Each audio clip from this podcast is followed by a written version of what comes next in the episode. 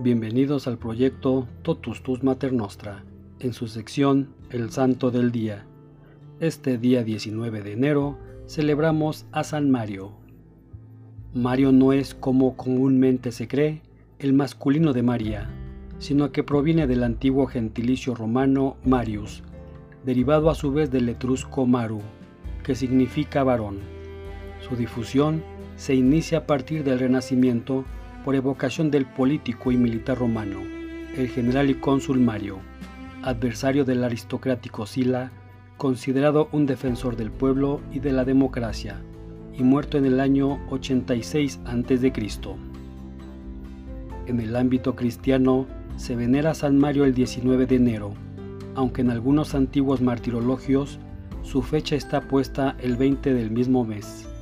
Junto a él se evoca a su mujer Marta y sus hijos Audifax y Abaco, todos mártires en Roma. Según una legendaria pasio del siglo VI, los cuatro mártires miembros de la misma familia eran persas de origen y dejaron su patria para ir a Roma y venerar las reliquias de los mártires, como se hacía en aquellos tiempos muchos cristianos. Algunos antiguos martirologios colocan esta venida a Roma y los hechos sucesivos hacia el año 268 o 270, al tiempo del reinado de Claudio II, cuando se sabe perfectamente que no hubo persecuciones contra los cristianos. La reciente edición del Martirologio Romano, en cambio, indica el inicio del siglo IV como fecha de su martirio.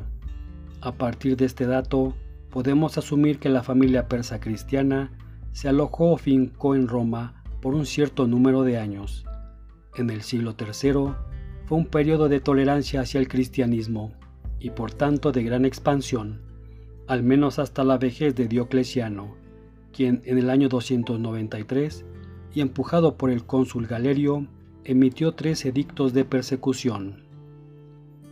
En Roma se asociaron al presbítero Juan para dar una digna sepultura a 260 mártires en la vía Salaria evidentemente víctimas de la mencionada persecución de Diocleciano, que yacían decapitados y sin sepultar en campo abierto. Por supuesto que esta piadosa acción no podía pasar inadvertida, dado el gran número de cuerpos, por lo que Mario y sus familiares fueron descubiertos, arrestados y conducidos a los tribunales. Primero el prefecto Flaviano y luego el gobernador Marciano siguieron las normas de los edictos imperiales. Los interrogaron, invitándolos a sacrificar a los dioses.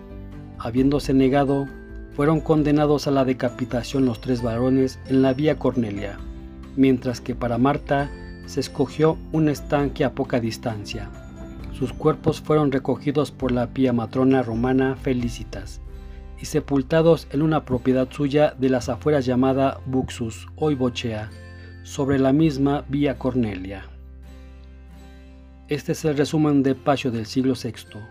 Sucesivos estudios dan diversas formulaciones de estas vidas, encontrándose legendarios dos aspectos, el origen persa y el hecho de pertenecer a la misma familia.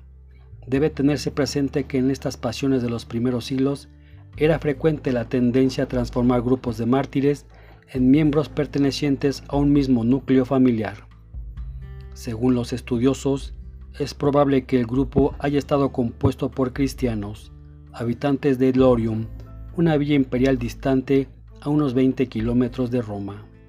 Sobre el lugar del martirio, en el término de Bochea, surgió luego una iglesia, de la cual son aún visibles los restos, y que fue meta de peregrinación en el medioevo.